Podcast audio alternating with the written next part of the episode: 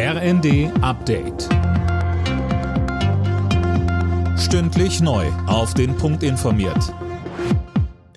Ich bin Dirk Jostes. Guten Morgen.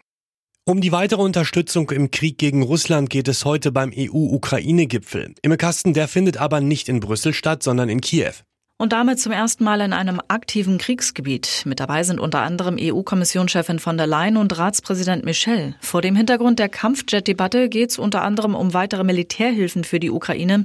Präsident Zelensky setzt auf neue Hilfszusagen. Wir erwarten Neuigkeiten für die Ukraine, sagt er.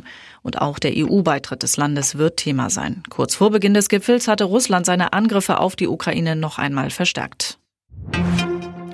In Recklinghausen sind am Abend zwei Kinder von einem Güterzug erfasst worden. Ein zehnjähriger Junge kam dabei ums Leben.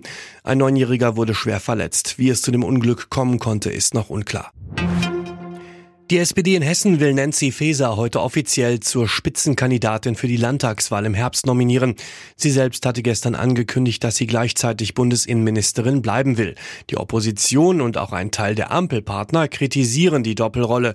Faeser sieht darin kein Problem. Sie sagt im ZDF. Es ist eine demokratische Selbstverständlichkeit, aus dem Amt heraus zu kandidieren. Und das mache ich ebenso, wie Herr Scholz es damals als Finanzminister gemacht hat, Frau Merkel aus dem Amt der Bundeskanzlerin heraus oder Herr Laschet, der damals Ministerpräsident war. Und im Übrigen wird es auch mein äh, Mitkonkurrent, der hessische Ministerpräsident, so tun. Wer sich bei Gebrauchtwarenplattformen öfter mal was dazu verdient, sollte das Steuerexperten zufolge lieber dokumentieren. Grund die Portale sind jetzt gesetzlich verpflichtet, private Verkäufer ans Finanzamt zu melden, wenn die mehr als 30 Artikel im Jahr verkaufen oder über 2000 Euro machen. Alle Nachrichten auf rnd.de